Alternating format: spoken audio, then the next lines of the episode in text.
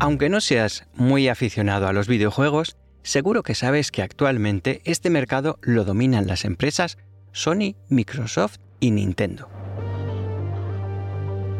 Y si entramos en el detalle de las cuotas de mercado de cada consola, la superioridad de PlayStation es aplastante, acaparando casi un 70% del mercado.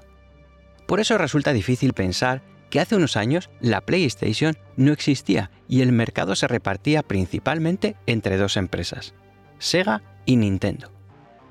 Así era a finales de los años 80 cuando en el mercado mundial de los videojuegos reinaban las consolas Sega Mega Drive, que también se llamó Genesis en algunos mercados, y la Super Nintendo. A finales de 1994, Sega lanzaría una gran novedad, la Sega Saturn, una consola de 32 bits que utilizaba CDs como soporte en lugar de cartuchos, y a pesar de no contar con demasiados juegos y de su alto precio, en su estreno en Japón resultó un éxito. Sega se adelantaría así a Nintendo, que llevaba unos años trabajando con Sony en la posibilidad de crear una consola de videojuegos que utilizase como soporte el CD-ROM. Sin embargo, y después de presentar un prototipo en 1991, Nintendo había roto su acuerdo con Sony que dio por cerrado el proyecto. Sin embargo, un ingeniero de Sony consiguió convencer a la compañía de que partiendo de los desarrollos que tenían, podrían lanzar una consola propia. Así que unas semanas después del lanzamiento de la Sega Saturn en Japón, Sony presentó la primera PlayStation. Al contrario que la Saturn, la consola de Sony se presentaba con un catálogo de juegos amplio y variado. Pero esto no fue suficiente para batir a la Sega Saturn, que en sus primeras navidades vendió 500.000 unidades por las 300.000 de la PlayStation. Pero todo iba a cambiar con el lanzamiento de las dos consolas en Estados Unidos y Europa. En marzo de 1995, Sega anunció en la mayor feria de videojuegos de Estados Unidos que lanzaría la Saturn en septiembre de ese mismo año al precio de 399 dólares con uno de sus juegos estrella. Querían, con ese anuncio, adelantarse a Sony. En el mismo evento, el presidente de la división de videojuegos de Sony se subió al escenario y limitó su discurso a decir 299 dólares.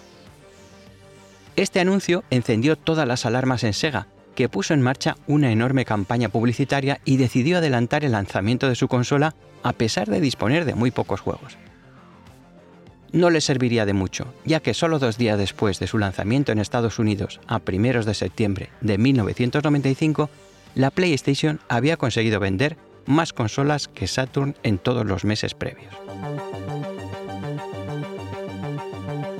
A Sega no le quedaba más remedio que igualar su precio con la PlayStation, con lo que consiguió mejorar las ventas hasta que en la Feria de los Videojuegos de Estados Unidos de 1996, Sony anunció un nuevo precio de la PlayStation, 199 dólares.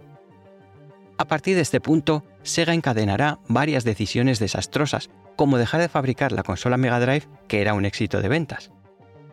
Quería así centrar el foco en la Saturn, que después de otras decisiones erróneas terminaría vendiéndose a un precio por debajo de los 200 dólares.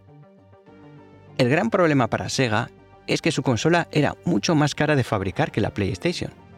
Así que mientras que la consola de Sony conseguía beneficios tanto por la venta del dispositivo como de su gran catálogo de juegos, Sega perdía dinero por cada unidad vendida. Además, y debido a lo limitado de su catálogo, tampoco podía recuperar demasiado a través de la venta de juegos.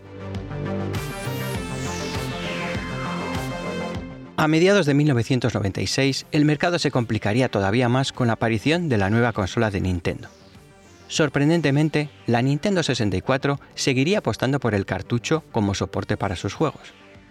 Así y todo, fue bien recibida porque aportaba otras novedades importantes tanto en gráficos como en jugabilidad. Este lanzamiento afectó sobre todo a las ventas de la Sega Saturn y no tanto a la consola de Sony. Tanto es así que al finalizar el año 1997, la PlayStation ya triplicaba las ventas de la consola de Sega. De hecho, la cuota de mercado de Sony alcanzaba ya el 47%, mientras que la de Sega se había recortado hasta un 12%. En 1998, Sega dejó de vender la Saturn en Estados Unidos y anunció el lanzamiento de una nueva consola de 128 bits, la Sega Dreamcast. A pesar de lo revolucionario de su propuesta y de su indudable calidad, fue barrida por el lanzamiento de la PlayStation 2, que todavía hoy es la consola de sobremesa más vendida de la historia. El 31 de enero de 2001, Sega anunció que dejaría de fabricar la Dreamcast y que abandonaba el negocio del desarrollo de videoconsolas para centrarse en el diseño de videojuegos.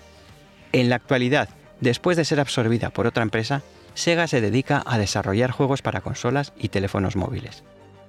Curiosamente, algunos de sus personajes más famosos, como el erizo Sonic, siguen apareciendo en algunos videojuegos de las consolas de los que fueron sus competidores Sony y Nintendo. En los últimos años se ha experimentado una moda retro que ha traído de vuelta versiones en miniatura de antiguas consolas y ordenadores. Así, los más nostálgicos han podido disfrutar de los juegos originales en una versión micro de la Game Gear y dos versiones de la Mega Drive. Hasta la fecha, no parece que Sega tenga intenciones de recrear la consola Saturn ni la Dreamcast.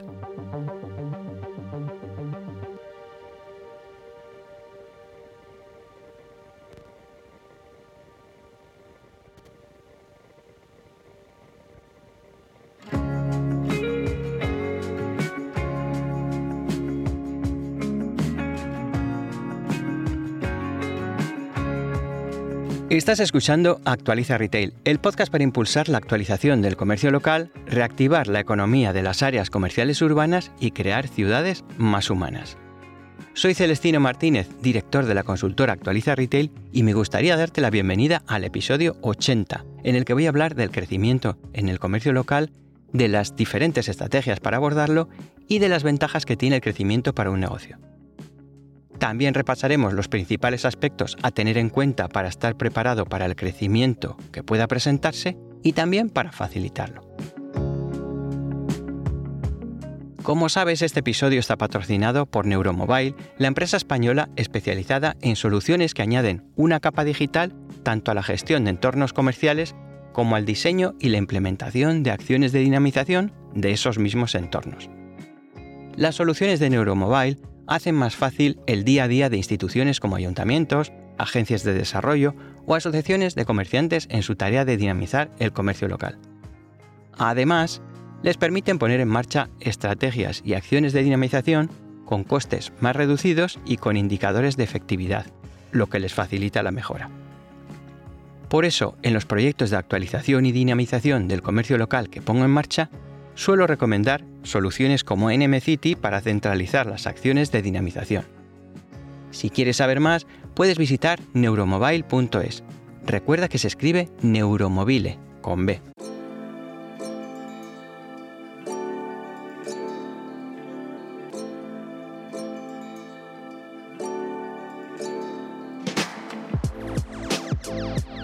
La historia de Sega es un caso de estudio clásico sobre los riesgos que implica un crecimiento mal gestionado. A pesar de contar con buenos productos, bastaron menos de 10 años para que la compañía pasara de una posición de liderazgo en el mercado a la desaparición.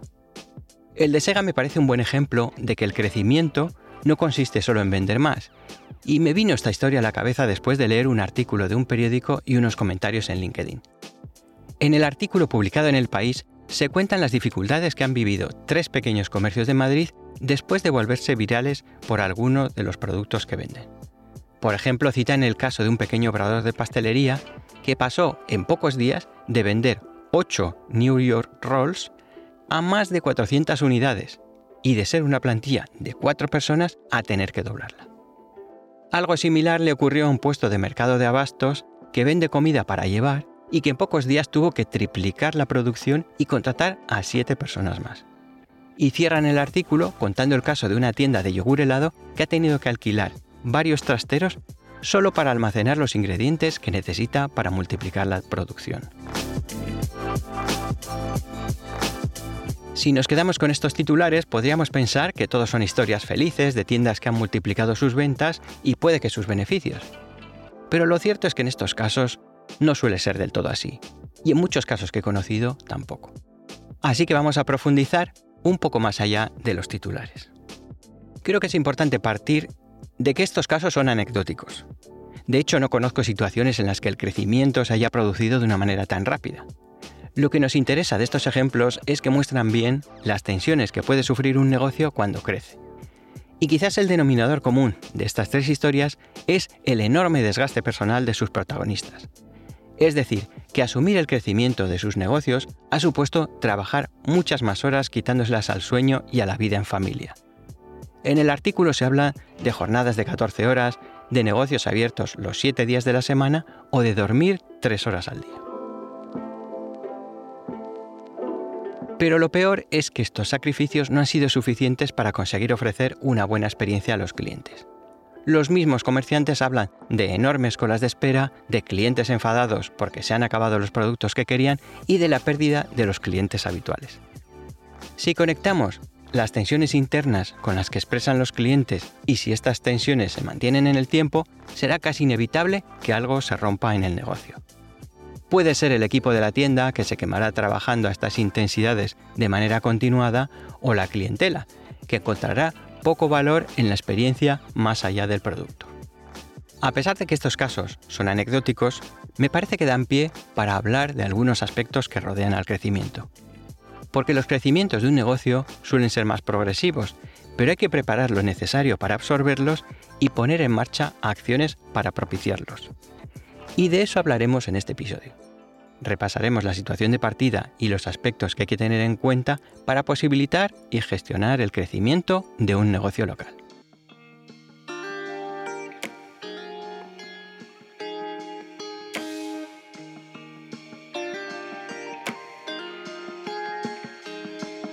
Vamos a empezar por un punto que quizás parezca obvio, pero que va un poco en contra de las narrativas de los casos de éxito que se suelen utilizar como ejemplo.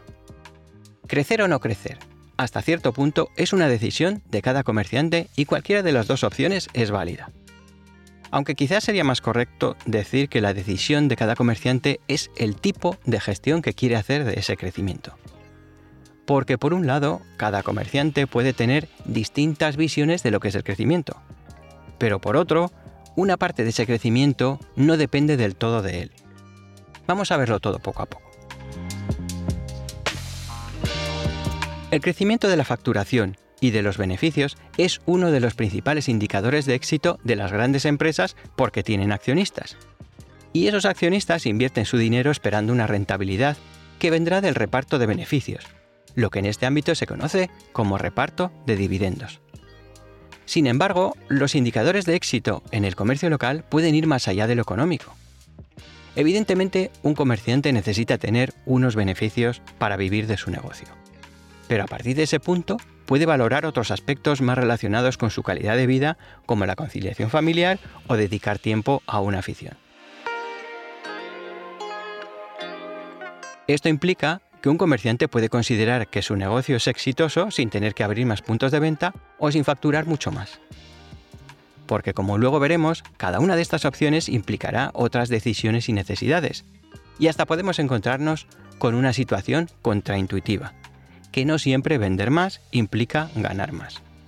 Pero también debemos tener en cuenta que el crecimiento puede venir impuesto. Es decir, que cuando un negocio vende productos o servicios prestando experiencias valiosas a sus clientes, es razonable esperar que las ventas y los clientes aumenten. Y el reto está en poder gestionar ese aumento de ventas y clientes manteniendo el valor de las experiencias. Según el sector, las características del mercado, los objetivos de cada comerciante y sus posibilidades, habrá muchas maneras de gestionar ese crecimiento. Por ejemplo, para aprovechar la capacidad de prestar experiencias valiosas, el comerciante puede abrir otros puntos de venta o trasladarse a un local más grande. Incluso puede añadir nuevas líneas de negocio, incluir servicios, abrir otros negocios complementarios y otras opciones que iremos viendo. Como veremos, hay muchas alternativas para gestionar el crecimiento. Pero lo que no debería ser una opción es no gestionarlo y dejar que el negocio se tensione. Porque las colas de espera continuas, la rotura de stocks o los procesos de atención apresurados y asistidos por un equipo de personas quemadas van a hacer desaparecer el valor de la experiencia más pronto que tarde. Esto supondrá que muchos clientes buscarán otras tiendas o formatos para comprar esos productos y servicios, porque como hemos dicho muchas veces, los productos y servicios ya no son el motivo para ir a una tienda, y mucho menos para soportar continuamente experiencias de compra pobres o penosas. Así que creo que ya tenemos un punto de partida. El crecimiento en el comercio local no es una opción obligatoria, lo que sí es obligatorio es tener un modelo de gestión del crecimiento para evitar los riesgos que implicaría un crecimiento descontrolado.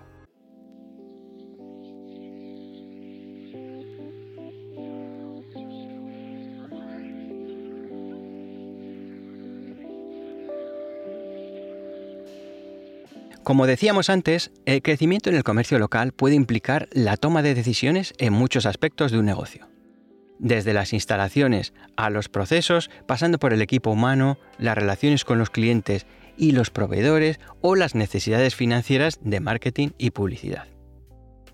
Además, creo que será bueno que empecemos a diferenciar dos tipos de crecimiento que podríamos llamar proactivo y reactivo. El crecimiento proactivo sería el que aprovecha las oportunidades que ofrece el mercado y las ventajas competitivas del negocio para conseguirlo. Los objetivos principales de esta opción serían la obtención de mayores ingresos y rentabilidad. Mientras tanto, el crecimiento reactivo sería la gestión del aumento de la actividad del comercio. En este caso, el objetivo principal sería administrar ese aumento para evitar que las tensiones que podría provocar ese aumento no desborden la capacidad del negocio de seguir ofreciendo experiencias valiosas a sus clientes. Así que toda la exposición que desarrollaré a continuación tendrá dos lecturas, la del comerciante que opte por el crecimiento proactivo o por el crecimiento reactivo. Además, estas posiciones no tienen por qué ser inamovibles. Cualquier comerciante puede cambiar de enfoque según las circunstancias particulares que se encuentre en cada momento. Para ello, puede valorar la relación entre las ventajas y los desafíos de las dos opciones. Y digo desafíos y no inconvenientes porque no creo que salvo en casos extremos podamos considerar el crecimiento como un inconveniente. Una de las principales ventajas del crecimiento en el comercio local es que permite a un negocio llegar a más clientes y expandirse a otras zonas, lo que supondrá más ingresos y rentabilidad. Además, una parte de esas ganancias podría reinvertirse en el negocio para seguir creciendo y mejorando. Esto haría que la empresa fuera más fuerte y pudiera enfrentarse mejor a cualquier reto o dificultad que se le presente. El principal desafío que plantea el crecimiento en el comercio local es el riesgo de desbordamiento de las capacidades del negocio. Puede ser por la excesiva dependencia del negocio de ciertas habilidades, también por las necesidades estructurales que pueden ir desde la necesidad de ampliación de un local al aumento de la capacidad de fabricación o a la necesidad de contratar personal. Y no debemos olvidar que todo ello requerirá de inversiones económicas importantes para las que se necesitarán recursos propios, créditos y ayudas.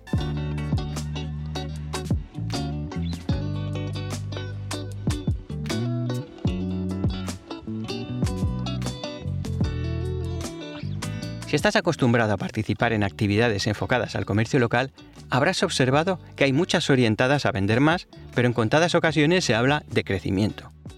No sé cuál es la razón, pero lo cierto es que desde su planteamiento inicial muchos negocios no tienen previsto el crecimiento. Hace tiempo que trabajo en programas para emprendedores de comercio y lo más habitual es encontrar negocios que se plantean como un autoempleo. En estos comercios el centro del negocio es el propio comerciante y el crecimiento está limitado por sus posibilidades. Por ejemplo, un artesano que depende de su producción para sacar su negocio adelante. Si aumenta la demanda, aumentarán en la misma medida sus horas de dedicación. Es decir, para vender el doble tendrá que trabajar el doble. Así que hay un punto a partir del cual el crecimiento es imposible y cualquier crecimiento implica un enorme coste personal para el comerciante. Los autoempleos son negocios que además tienen el inconveniente de que dependen de una sola persona. Esto supone, por ejemplo, que el negocio tiene que permanecer cerrado si esa persona enferma o que son negocios difíciles de traspasar. También son negocios difíciles de replicar, y si se abren más puntos de venta, se pueden apreciar grandes desequilibrios en las experiencias de compra de cada uno de ellos. Sin embargo, otros negocios se plantean como una empresa con posibilidades de absorber el crecimiento. En estos casos se utiliza un término que viene del ámbito de las empresas tecnológicas y hablamos de empresas escalables.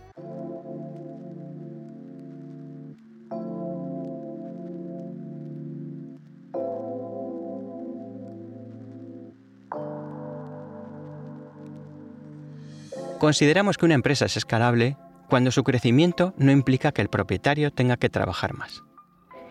Idealmente, la escalabilidad también supone que el aumento de las ventas no conlleva un incremento de coste proporcional.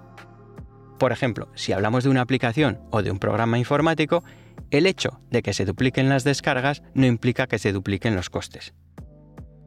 Si lo trasladamos al comercio, diríamos que en una empresa con cierto grado de escalabilidad, las ventas se pueden incrementar sin que ello se refleje de la misma manera en los costes. Por ejemplo, una cafetería puede vender un 30% más sin que sus costes se incrementen en un 30%. Esto es así porque hay aspectos del negocio que tienen costes fijos y respecto a los variables, muchos de ellos no ejercen un impacto directo. No quiero enredarme mucho en explicar estos conceptos porque creo que la base se entiende. Lo importante es saber que antes de planificar cualquier acción relacionada con el crecimiento, hay que saber si partimos de un autoempleo o de un negocio con un cierto grado de escalabilidad. Porque si partimos de un autoempleo, es bastante recomendable que el primer paso sea transformarlo en un negocio escalable. Sin embargo, en muchos casos no será posible y habrá que tenerlo en cuenta. Así que ahora vamos a ir recorriendo los diferentes aspectos del negocio que debemos tener en cuenta para diseñar la estrategia de crecimiento en el comercio local.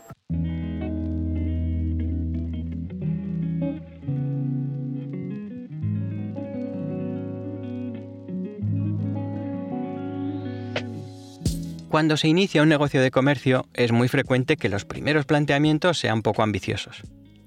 Esta cautela es comprensible ya que muchos comerciantes tienen poca o ninguna experiencia cuando empiezan en la actividad y mucho temor al fracaso. Si a estos temores les sumamos la escasa inversión económica que se suele hacer en los inicios de un negocio de comercio, es fácil encontrarnos con locales mal elegidos y mobiliario escaso, precario y poco funcional. Esto limita desde el principio tanto las posibilidades de crecimiento como de poder ofrecer una experiencia adecuada. Pero vamos a ver en qué aspectos deberíamos fijarnos para evitarlo.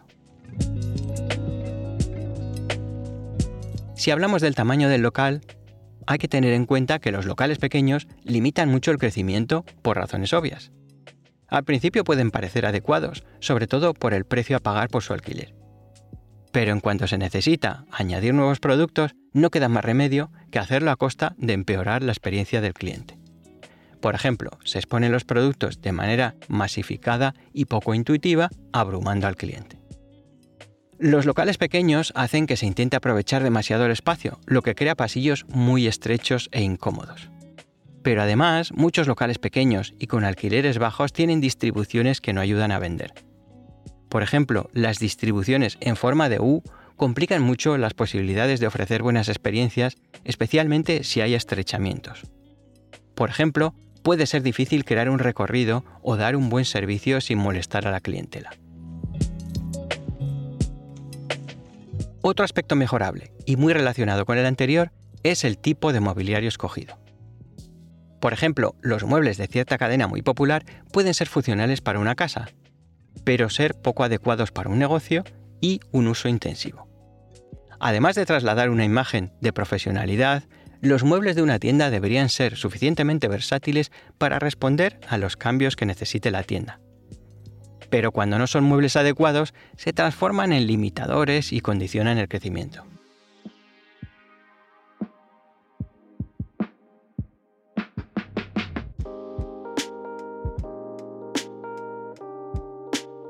En los autoempleos es muy habitual que la gestión económica se haga de una manera poco exhaustiva. Conozco a muchos gestores de comercios que cobran cuando pueden y que cubren algunos valles de tesorería con dinero de su propio bolsillo.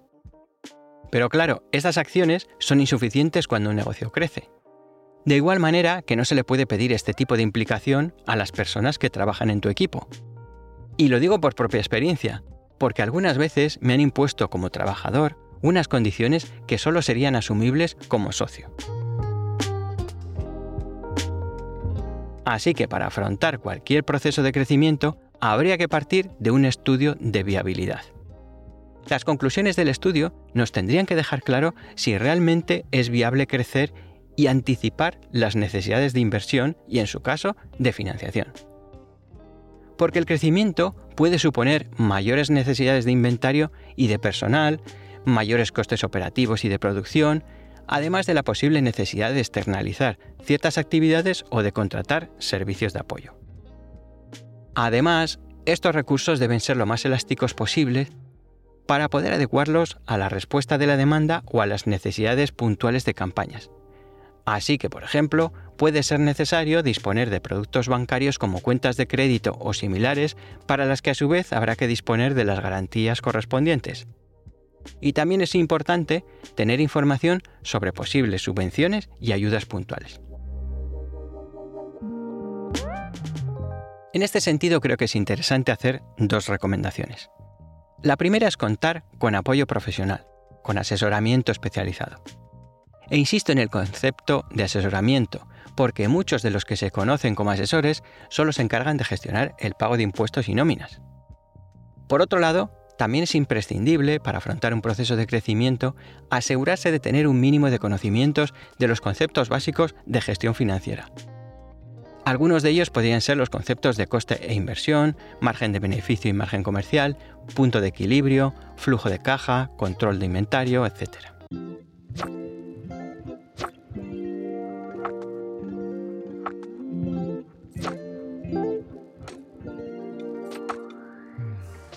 Otro de los puntos claves para el crecimiento en el comercio local tiene que ver con la creación y gestión de los equipos de personas que van a hacerlo posible. Una de las ventajas del autoempleo es que, para bien o para mal, suele ser una única persona la que toma las decisiones, ejecuta los procesos e interactúa con los clientes. Esto implica, al menos en teoría, una mayor facilidad para ser consistente en todos esos procesos y poder mantener esa consistencia en el tiempo. Pero cuando un negocio crece, todas o una parte de esas funciones deben repartirse entre las personas del equipo, y es aquí donde aparecen los riesgos de inconsistencia que pueden restar valor a la experiencia de compra. Por si fuera poco, crear y gestionar equipos es una tarea compleja para la que hay que prepararse. La complejidad comienza ya en la fase de contratación. Para empezar, hay que tener en cuenta que los costes de la contratación son los sueldos más los impuestos, pero también lo son la formación y los incentivos que se pongan en marcha para atraer y retener a las personas más preparadas. Especialmente en negocios en los que se requiera personal especializado o en áreas geográficas determinadas, puede ser complejo y caro contar con especialistas. Por otro lado, la gestión y el liderazgo de estos equipos puede ser un gran desafío para el crecimiento de un negocio. Y diferencio gestión y liderazgo porque son tareas distintas y necesarias.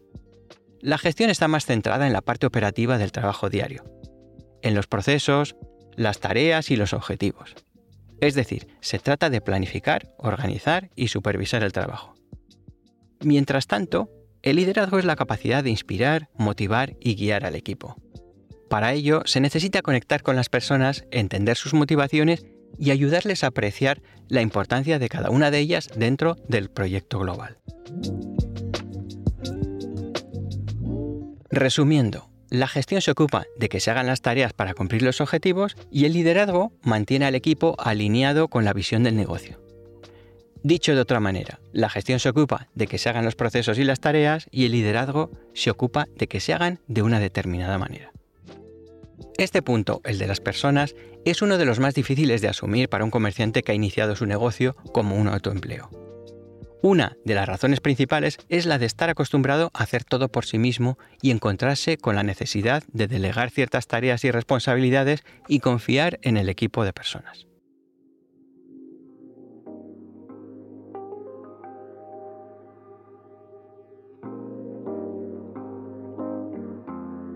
Otro de los puntos clave en el crecimiento del comercio local es el de la creación y adaptación de los procesos diarios y del modelo de atención.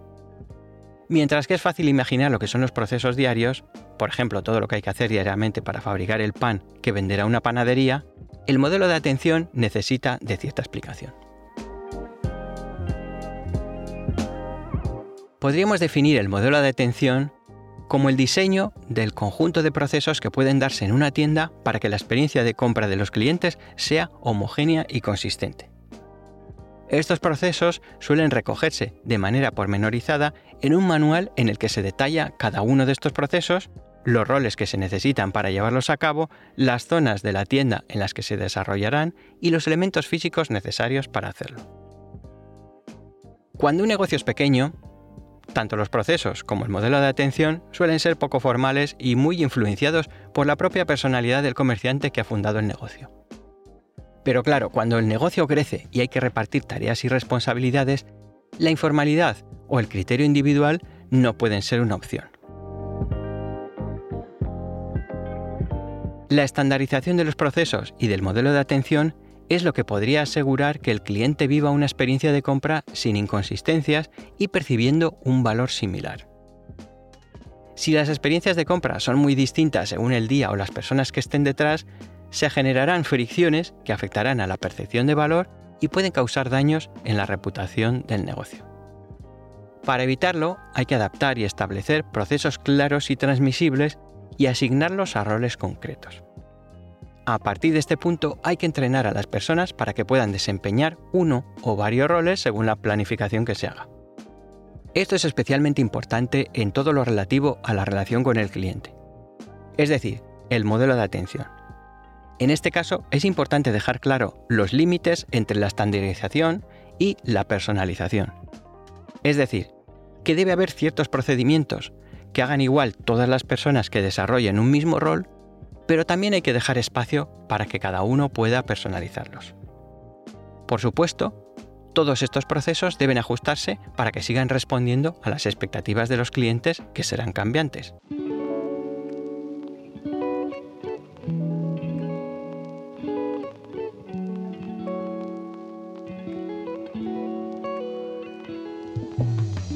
Además de los aspectos que hemos compartido hasta el momento, hay otros que deberíamos tener en cuenta al pensar en las necesidades para el crecimiento del comercio local.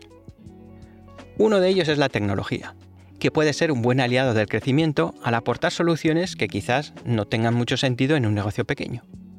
Incluso puede ser la propia tecnología la que ofrezca las oportunidades para el crecimiento. Por ejemplo, los sistemas de gestión del punto de venta hacen más fácil saber los gustos de la clientela, las horas de mayor actividad o el impacto de las promociones.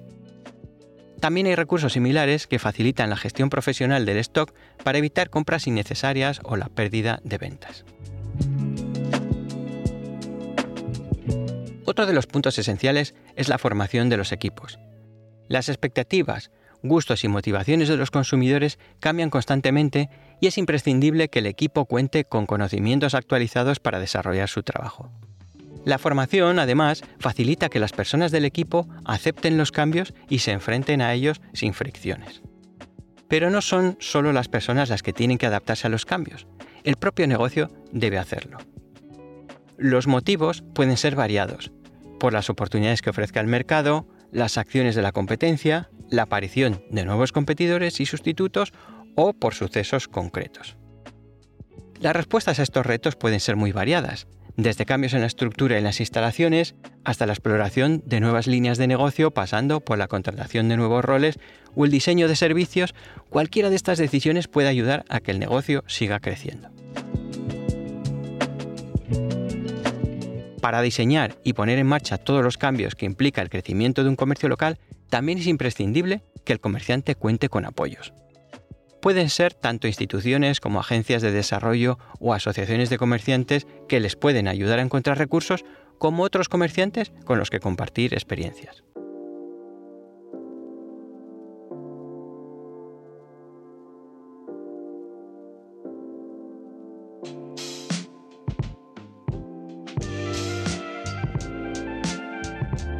Para ir terminando podríamos plantear un pequeño resumen de lo que hemos tratado y una conclusión.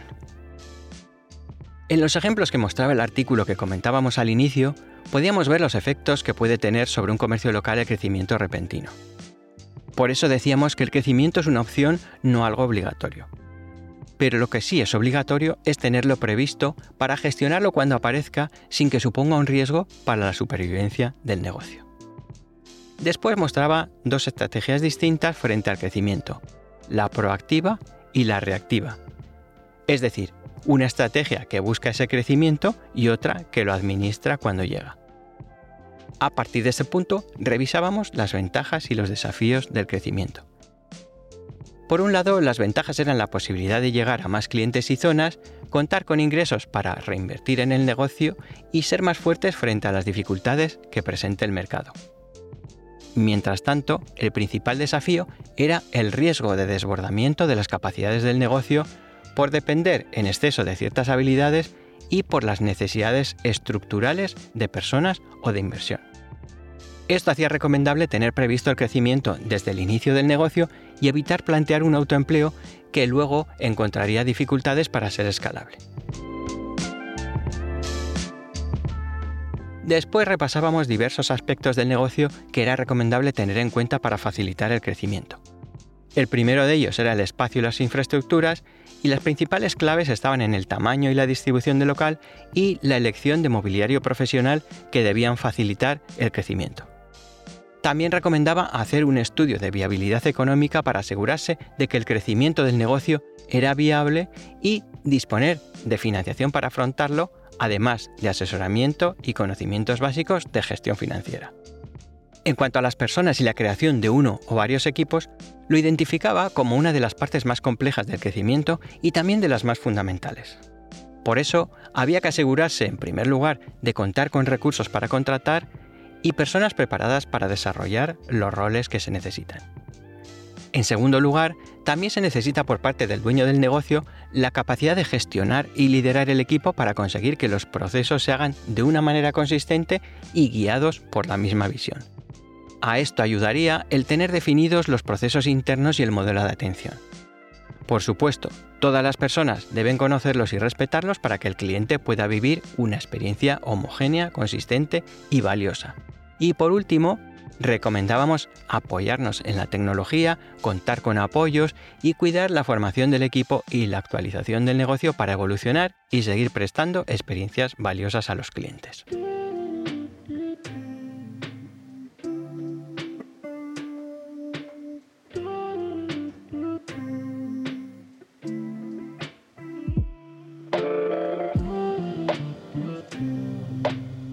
Como he dicho en otras ocasiones, en el ámbito del comercio local nos llegan a menudo historias de éxito que a medio plazo terminan como un fracaso.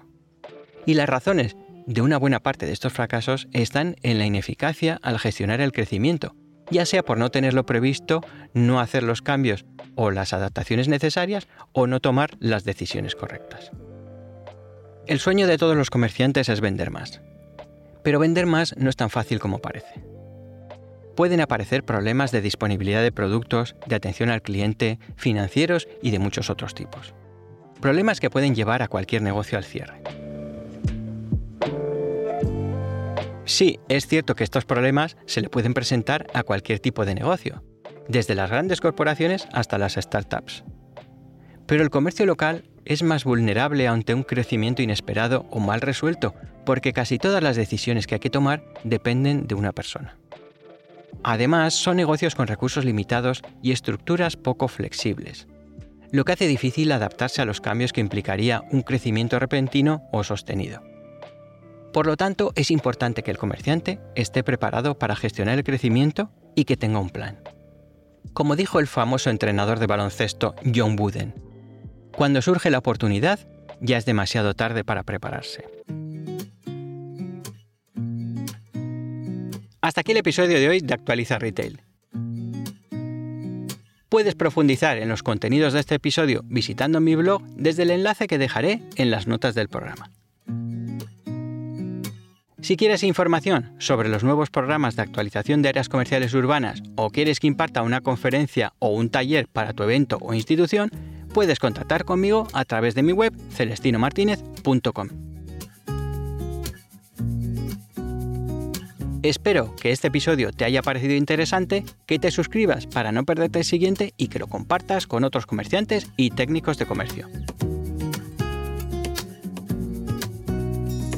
Te espero en el próximo episodio de Actualiza Retail para seguir actualizando tu comercio y tu área comercial urbana, impulsar la economía local y crear ciudades más humanas.